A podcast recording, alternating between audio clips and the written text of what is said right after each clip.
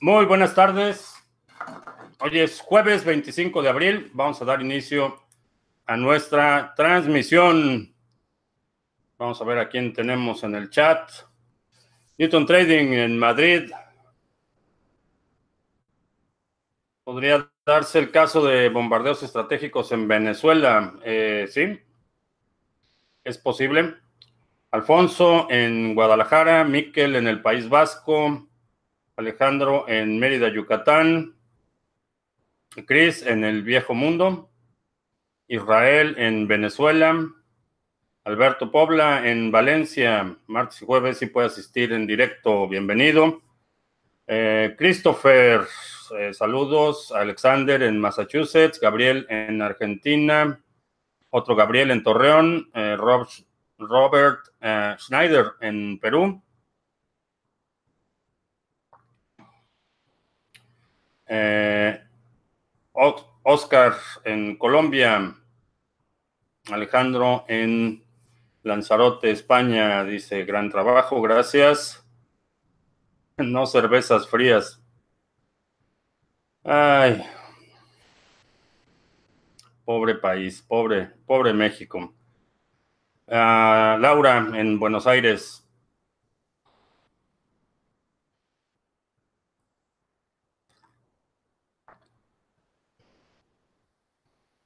Borg, de, saludos desde donde las cervezas serán al tiempo próximamente. Ah, para los que no están enterados, una de las nuevas ocurrencias el gobierno actual en México es prohibir la venta de cerveza fría para desinhibir el consumo y combatir el problema del alcoholismo. Así las cosas. Alejandro dice que yo llegaré a 6.000 seguidores en Twitter antes que Bitcoin llegue a 6.000. Eh, está dura la competencia. Estamos casi al mismo nivel, 5500 y algo. Eh, me veo en que me veo más joven en alta resolución. La alta resolución no es no es buena amiga de los años. Lo que en fin. Ah, Christopher dice que será rico vendiendo hielo para las cervezas. Bueno, eso puede dar pie a la innovación, efectivamente, y al emprendimiento. Ah, hubo un problema con Ledger Live, están seguros los fondos. Eh, el problema no es con Ledger, Ledger Live, el problema es que descubrieron un malware que reemplaza la aplicación de eh, ah, Ledger Live y te pide eh, la frase de recuperación después de hacer un update eh, la aplicación por sí misma no es vulnerable a menos que el dispositivo en el que está instalado sea vulnerado. Esto es algo que hemos hablado y es y sucede lo mismo con muchas carteras. Cuando tienes una cartera instalada en un, dispositivo que está comprometido, que tiene virus, eh, que tiene un troyano, que tiene aplicación, que tiene malware, eh, estás poniendo en riesgo todo el software que está corriendo en esa cartera, en este caso incluido el Ledger Live. No está comprometido en el sentido de que el, malware no puede ver las llaves privadas, por eso te pide que después de una supuesta actualización eh, pongas las claves de recuperación, las 24 palabras esto, eh, desde el punto de vista de seguridad informática, es un, es un ataque eh, de ingeniería social porque está engañando al usuario para que el usuario sea el que proporcione la información eh, que permita a los hackers obtener el valor. Entonces, puedes tener el, el ledger instalado, pero si no pones las 24 palabras, tus fondos van a estar seguros, las llaves no salen del dispositivo. Eh, eh, una de las prácticas eh, que recomiendo es que tengas esa separación entre tus actividades de criptomonedas y tus actividades de navegación normal.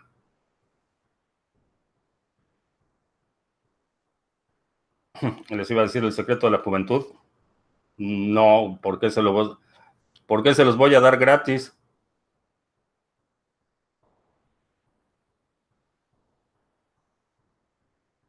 Imperios, enteros han caído y han surgido con la búsqueda del secreto de la juventud. Uh, Doge, Bitcoin, ADA, eh, sus precios siempre serán, digamos, estables por ser monedas con infinidad de emisión, a pesar de que Bitcoin siga subiendo. No necesariamente. Eh, bueno, en el caso de eh, Bitcoin y ADA no son, eh, no son infinitas, eh, tienen un límite de emisión. Es un límite grande, pero tienen un límite de emisión. La única que tiene emisión infinita es Doge, que el ritmo de inflación es constante, no, no hay un límite de Dogecoin que vaya a existir en el futuro. En cuanto a la apreciación y, la estabilidad de precios, el hecho de que hay una emisión constante elimina parte de la presión alcista, pero hemos visto incrementos en Dogecoin eh, bastante considerables. Eh, lo hemos visto en nada y en Bitcoin y creo que lo vamos a ver en otros proyectos. Eh, es menos, es menor la presión alcista cuando tienes un instrumento del cual el suministro es bastante amplio o es constante.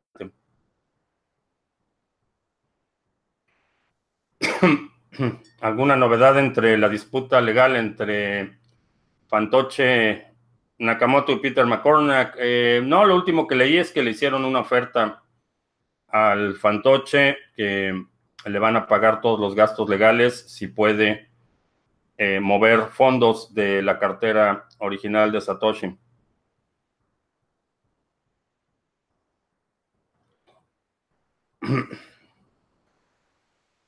Eh, que si creo que está entrando dinero nuevo al sector o se están vendiendo altcoins para meterle dinero a BTC.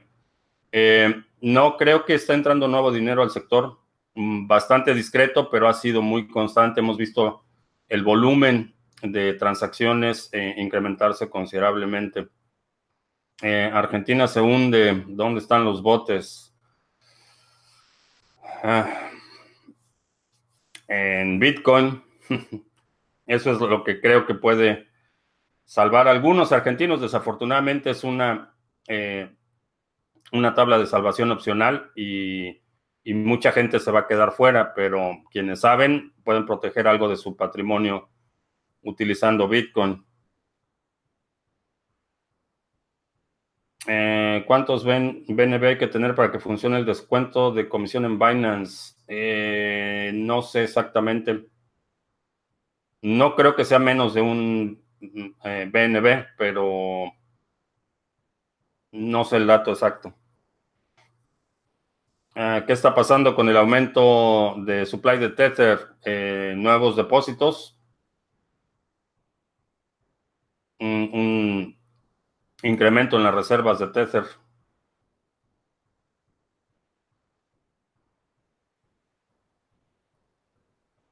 Ah, quiero recuperar mis BTC de Inks Exchange. Eh, me parece que alguien ya había comentado ese exchange. Eh, la verdad no veo, fuera de un proceso legal, un recurso legal, no veo muchas formas de eh, quien pueda recuperar esos fondos.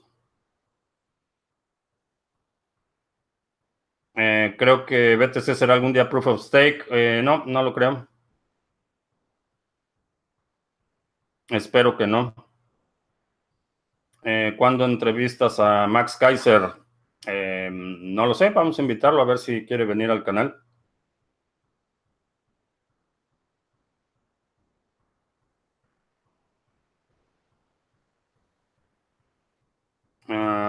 Economic Crash, capítulo 6, la dictadura financiera en YouTube.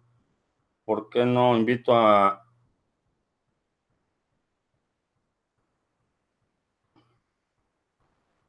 nuestro encuentro con Maclero en mayo a este youtuber? porque es en el canal de Maclero y no puedo traer invitados al canal de Maclero. Si Maclero lo quiere invitar, adelante. Eh, voy como invitado al canal. Ah, un buen plan cuando llegue el máximo, pasar una parte a Monero y vender utilizando local Monero. Puede ser una buena idea. Eh, que si creo que se deterioren las cosas más rápido en México o en Argentina. Ah, es difícil decirlo, pero probablemente Argentina.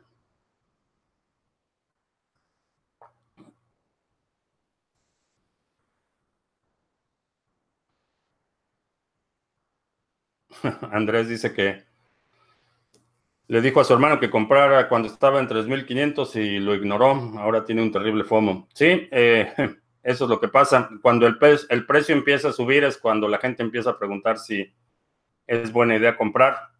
Eh, he insistido siempre que compras cuando el precio baja, no cuando el precio eh, sube. Eh, espero que Cardano sea nuestra salvavidas en Argentina. Creo que sí, hay, en general hay muchos activos en el sector que, van a mantener su valor y, lo van a mantener mucho más allá del valor de muchas monedas fiat, incluyendo el peso argentino, el peso mexicano. Eh, vamos a ver un, nivel de estabilidad y, tener la oportunidad por primera vez, es la primera vez que vamos a enfrentar una crisis económica y la gente común y corriente tiene la alternativa de proteger su patrimonio. Eh, tradicionalmente, los instrumentos de refugio en caso de crisis estaban reservados para grandes capitales, para personajes influyentes, eh, gente con recursos que podía eh, poner dinero en oro, mover capitales de un país a otro, etcétera. Eh, este es la primer, el primer ciclo de crisis severa en el que tú y yo, personas comunes y corrientes, vamos a poder proteger nuestra riqueza utilizando criptomonedas y va a ser una prueba de fuego, en mi opinión, eh, para el sector.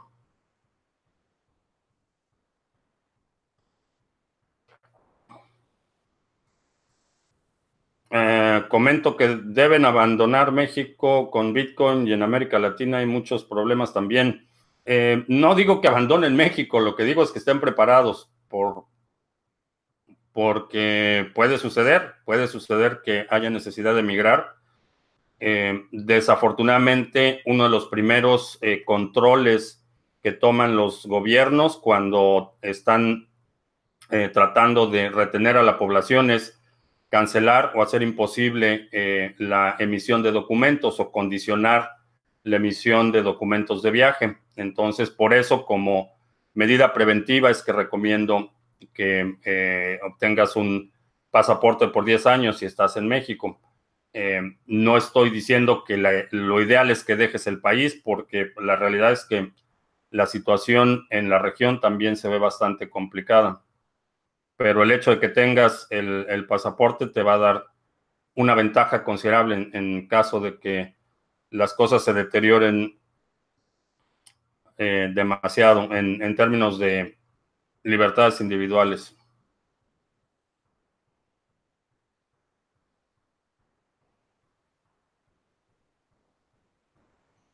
Las criptos que han sufrido ataque del 51% es más probable que sufran otro ataque o quedan fortalecidas. Eh, no hay una...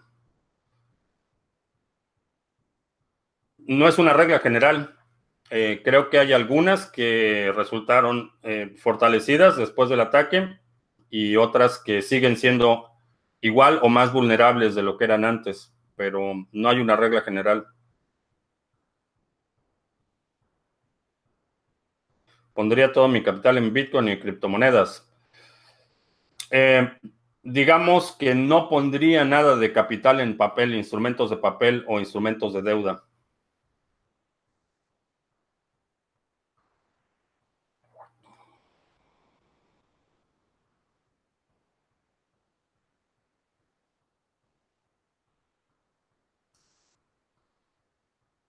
Andrés dice que Cardano no te puede salvar ninguna otra cripto. Yo también caí en esa trampa, comprar a diestra y siniestra muchas shitcoins, entre ellas Cardano. Lo único que tiene valor es BTC. Esa es la opinión de Andrés, no la comparto, pero...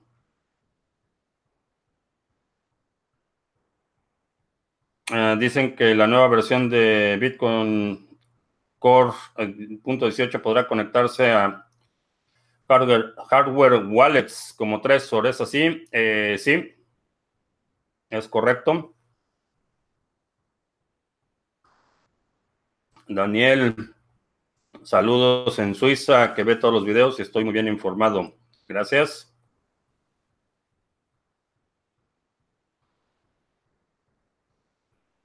Eh, comentar los diferentes hard forks y motivos que ha sufrido Bitcoin desde el inicio. Ok. Eh, resumen breve. Un hard fork es un mecanismo de, protección del protocolo. Entonces, cuando, eh, para compararlo con una base monetaria basada en, dinero fiat, eh, la base, la fuente del dinero, el control del dinero es limitado. la gente se pelea por controlar esa emisión del dinero eh, tenemos partidos políticos, tenemos toda una infraestructura política para determinar quién controla el dinero. Entonces, el grupo que está en el poder eh, puede cambiar las reglas en cualquier momento. Esto es lo que deteriora eh, las democracias de forma bastante rápida, porque el grupo que controla el dinero puede cambiar las reglas. Entonces, ese grupo de políticos, empresarios, gente en ese, en ese segmento empieza a cambiar las reglas a su favor, las reglas empiezan a ser cada vez menos favorables para participantes más, más pequeños, con menos influencia, y empezamos a ver esta asimetría en, ingresos, en influencia, en acceso a recursos, etc. Cuando tienes un modelo en el que no hay un solo actor que pueda cambiar las reglas del juego, necesitas un mecanismo de protección para que no haya un grupo que por la fuerza, violencia o, algún otro método eh, represivo tome control de las reglas del protocolo. La forma de hacer esto es eh, integrar un mecanismo en el que cualquier grupo que quiera establecer reglas distintas puede eh, establecer sus propias reglas, se separa la cadena de la cadena original y entonces tienes un grupo que aunque es eh, adversario a la cadena original, no tiene que pelear por, controlar la cadena original, al menos a nivel de protocolo. Para poner un ejemplo, lo que ha sucedido con eh, Bcash y, la moneda del fantoche, eh, que es BSB, lo que sucedió es que se discutió mucho el problema de la escalación de Bitcoin, cómo eh, aceptar más transacciones, cómo hacerlo más flexible, cómo hacer las transacciones más baratas. Había un grupo que creía que los mineros eran quienes debían tomar la determinación, que todo el peso de la decisión estaba en los mineros. Eh, había otro grupo que decía que no, que eran las empresas del sector las que tenían que determinar cuál era el camino a seguir. Entonces tienes varias propuestas Segwit 2X, que era una propuesta de un grupo de empresarios y mineros que decían representar a los usuarios y que proponían activación de Segwit y el incremento del tamaño del bloque a 2 megas. Entonces, eh, después tienes otro grupo que dice que no, que, realmente las empresas no tienen ninguna importancia, que son los mineros los que deben de decidir.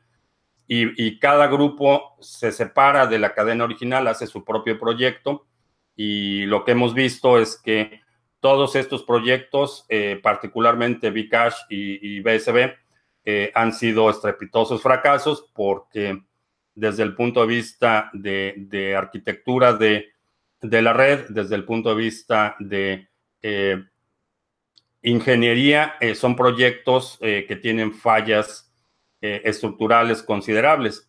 Entonces, trataron de hacer crecer Bitcoin de la forma incorrecta crearon una moneda distinta y, en, mi opinión los dos han sido eh, unos rotundos eh, fracasos. Como estos hard forks, ha habido probablemente cientos de hard forks en el que alguien dice, no me gusta que solo sean 21 millones de bitcoins, quiero que sean 100 millones, entonces hacen su propia moneda.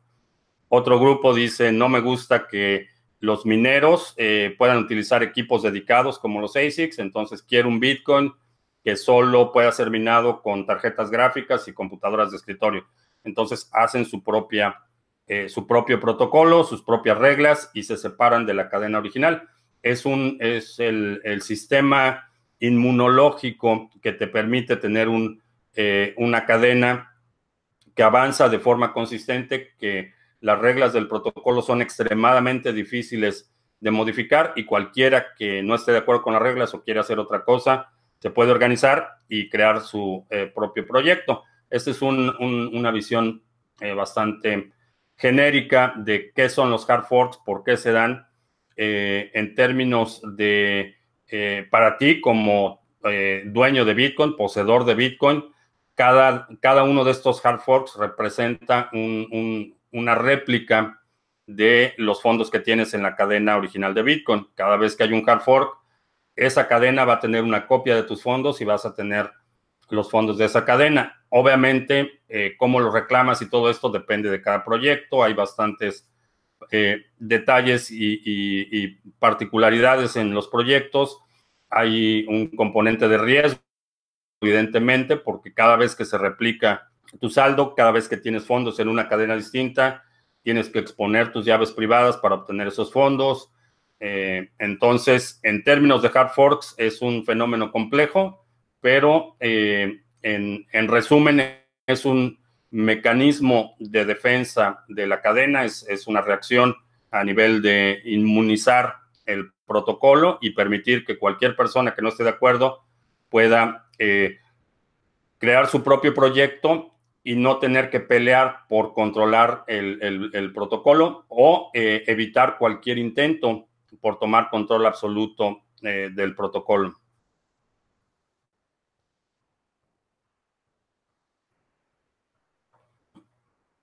Eh, muchos airdrops y airdrop yo piden KYC. Eh, sí, esa es parte de los, eh, de los riesgos. Tienes que, en algunos casos te dicen, vamos a darle X moneda a los tenedores de Bitcoin, pero tienes que registrarte, poner tu dirección de correo, poner toda tu información personal.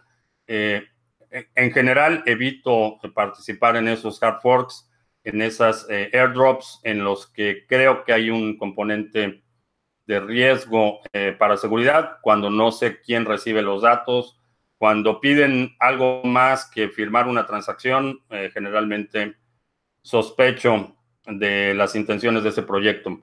Brave acaba de sacar el sistema de pagos por ver publicidad en Estados Unidos, Canadá Reino Unido y Francia. Creo que subirá mucho el precio. Mm, no estoy totalmente convencido de ese componente de Brave y la razón es porque eh, a nosotros como creadores nos pide que nos identifiquemos por completo cada vez que queremos eh, registrar una propiedad, un sitio web, eh, tienes que abrir una cuenta en Uphold, Uphold te pide todos los datos de identificación personal, etcétera. Para nosotros como creadores, para mí como creador de contenido, tiene sentido hacerlo porque de cualquier forma le doy su parte a Lolita de, del dinero que genero. Eh, la misma relación tengo con YouTube, tengo que dar toda mi información personal para ser partner de YouTube. Entonces, eh, para mí es parte del costo de negocio, es parte de, lo que implica eh, tener una presencia pública en este sector mi perfil de riesgo es completamente distinto a un usuario en ese sentido. Ahora, como participante del sistema, eh, BAT te va a pedir que te identifiques. Eh, BAT te va a pedir identificación fiscal, identificación eh, financiera, nombre, dirección, teléfono, todo este asunto, para que puedas participar en ese esquema. no lo recomendaría, honestamente, porque eh, en ese sentido no, no, no es distinto a lo que está haciendo Google y Facebook de tener todos tus datos, de mapear tu actividad, aunque dicen que van a hacer énfasis en limitar el acceso de la información a los anunciantes, eh, ya sabemos lo que pasa cuando una empresa agrega o concentra datos personales. Hay filtraciones, hay hackeos, eh, esa información se fuga, eh, etcétera. Entonces, ese componente de, recibir incentivos por ver anuncios y participar desde el punto de vista de usuario, no lo recomendaría honestamente.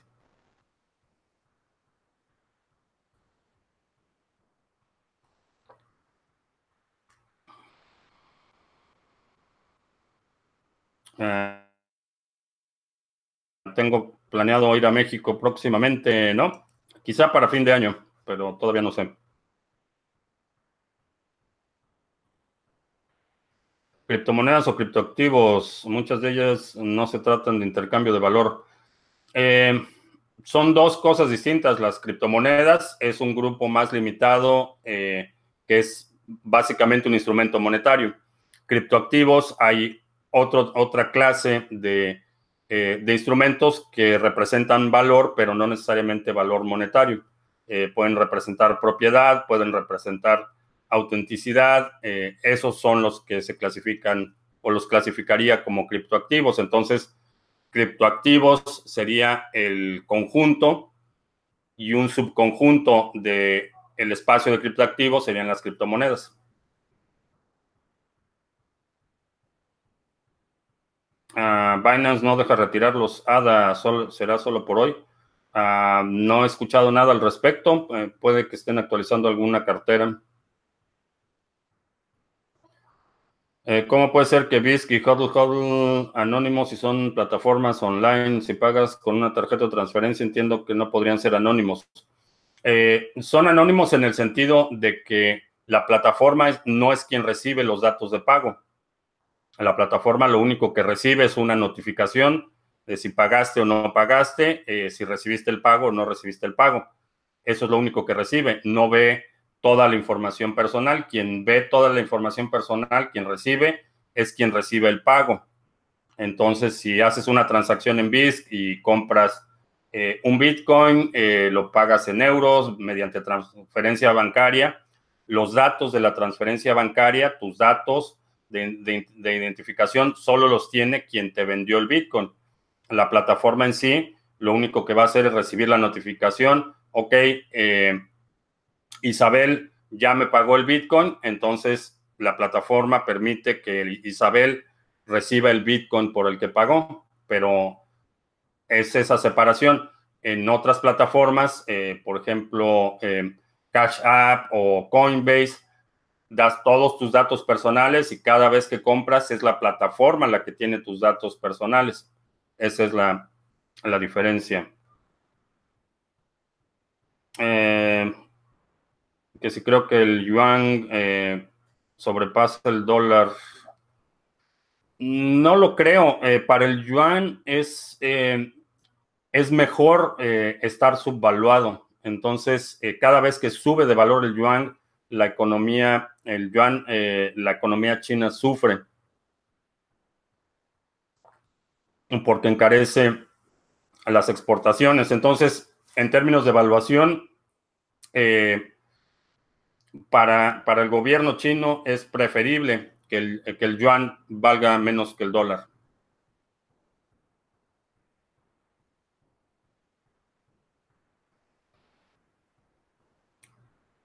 cuál creo que sea la postura del Vaticano con respecto a cripto. Mm, no tengo idea y...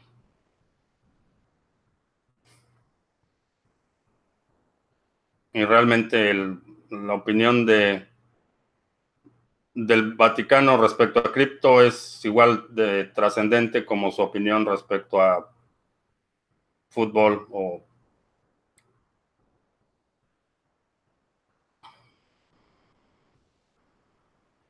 En Argentina hace una semana que no me dejan pasar dinero a Ripio para comprar Bitcoin. Me imagino por qué será. Ni idea, pero Ripio es una extensión del sistema bancario.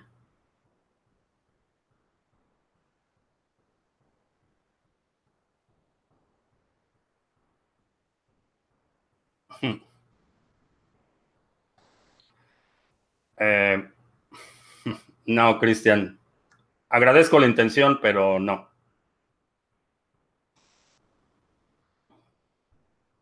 Anuncios, ya se nos fue. Hablando de BAT, eh, independientemente del token BAT, tiene eh, funciones de eh, privacidad bastante buenas, tiene bloqueador de anuncios, bloqueador de trackers de terceros, como software es bastante útil, por eso recomendamos utilizar BAT, no necesariamente el token BAT, pero Brave como navegador es bastante útil. Si lo descargas y lo usas por 30 días, eh, Brave nos va a dar ahí un par de satoshis, pero mm, lo recomiendo porque creo que es una buena forma de mantener o reducir tu, eh, la huella que vas dejando cuando navegas. En marzo lanzamos el seminario de balanceo de portafolios de criptoactivos. Eh, es un seminario bastante bueno, hemos recibido muy buena retroalimentación en el que eh, en este seminario hablamos del espectro de riesgo, de la dimensión de exposición, liquidez, flujo de efectivo y te doy las guías para que puedas hacer un plan eh, personalizado y aproveches al máximo el próximo ciclo alcista. Tenemos eh, también en colaboración con CoinSwitch nuestro intercambio, intercambio cripto a cripto. Eh, no te tienes que registrar, lo puedes hacer de forma eh, totalmente seudónima y tiene comisiones bastante atractivas. 17 y 18 de agosto voy a estar participando en la conferencia BitBlock Boom. Es una conferencia enfocada exclusivamente a Bitcoin. Voy a estar hablando con los principales maximalistas, voy a estar hablando con Jimmy Song, que acaba de publicar un libro bastante bueno para desarrolladores, eh, Seifi Namus, autor del patrón Bitcoin, Pierre Rochard y, Michael Goldstein del Instituto Satoshi Nakamoto. Voy a estar también platicando con el pesimista preferido del sector, eh, Tom Base. Si quieres eh, participar, asistir al evento, en la descripción dejé un link con el código de descuento. Eh, ¿Tengo algún dominio en la red de Ethereum.es? No. Eh, Genesis Mining volverán los servicios de minería. Sí. Eh, de hecho, tienen ahorita capacidad para minar Dash. No he checado la rentabilidad de esos contratos, pero sí.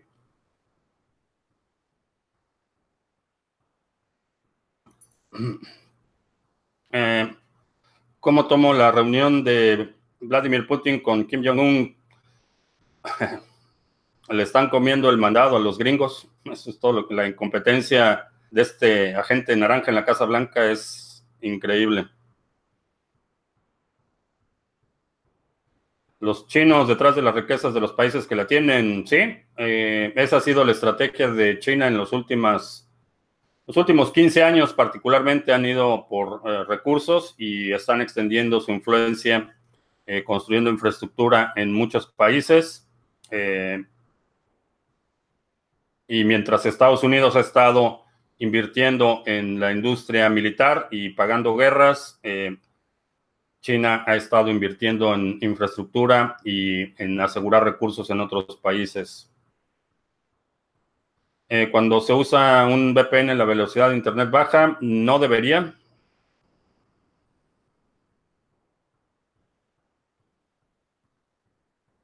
Eh, sé si Amazon ya envía el libro de Jimmy Song a México. No lo sé. No sé si ya está en la tienda de Amazon México.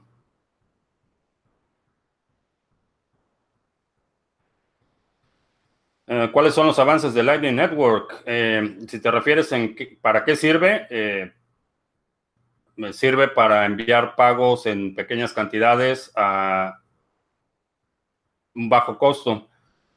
¿Cuáles son los avances? ahorita los nodos deben ser arriba de 6,000 nodos.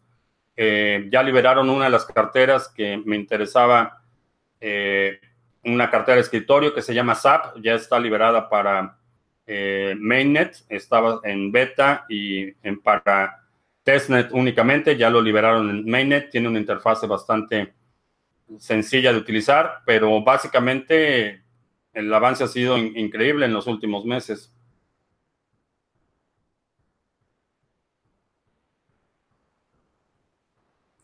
Eh, ¿Cuánto tiene que estar el precio de BTC para que las mineras empiecen a funcionar? Eh, depende de cuánto pagan por energía. Ese es el costo más significativo. Eh, Puedo escribir el nombre de la cartera. Es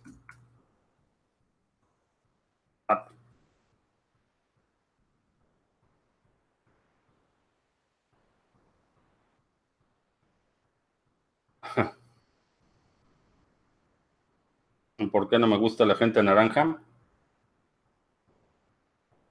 La lista es bastante, bastante larga, pero es un estafador. Es, esa es una de las principales razones, es un estafador. Eh,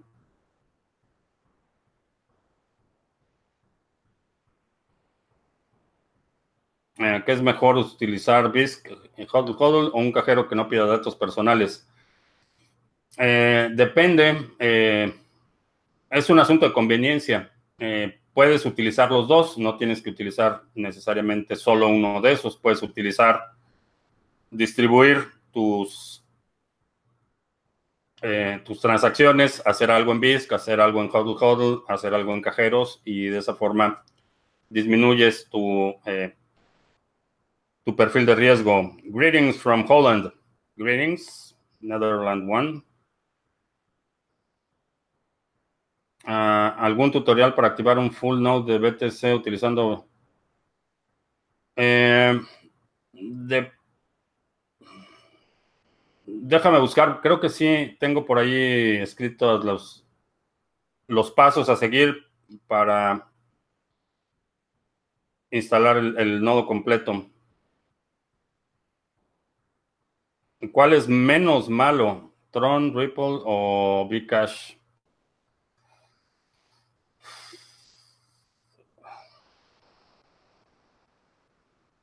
Te va a sorprender la respuesta, Vikash.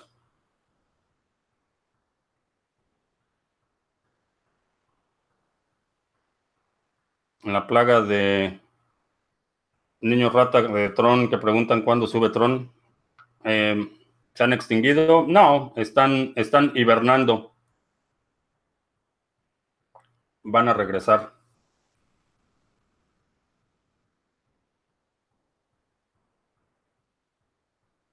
La única razón por la que dije Bitcash a la pregunta de Nico, que cuál era el menos malo, es porque la distribución es mucho más equitativa. En el caso de, Tron y Ripple, la concentración de fondos es mucho mayor. Bcash tiene una distribución un poco más equitativa y, es proof of work. Entonces, serían dos ventajas. Eh, IOTA tendrá su proof of stake más adelante.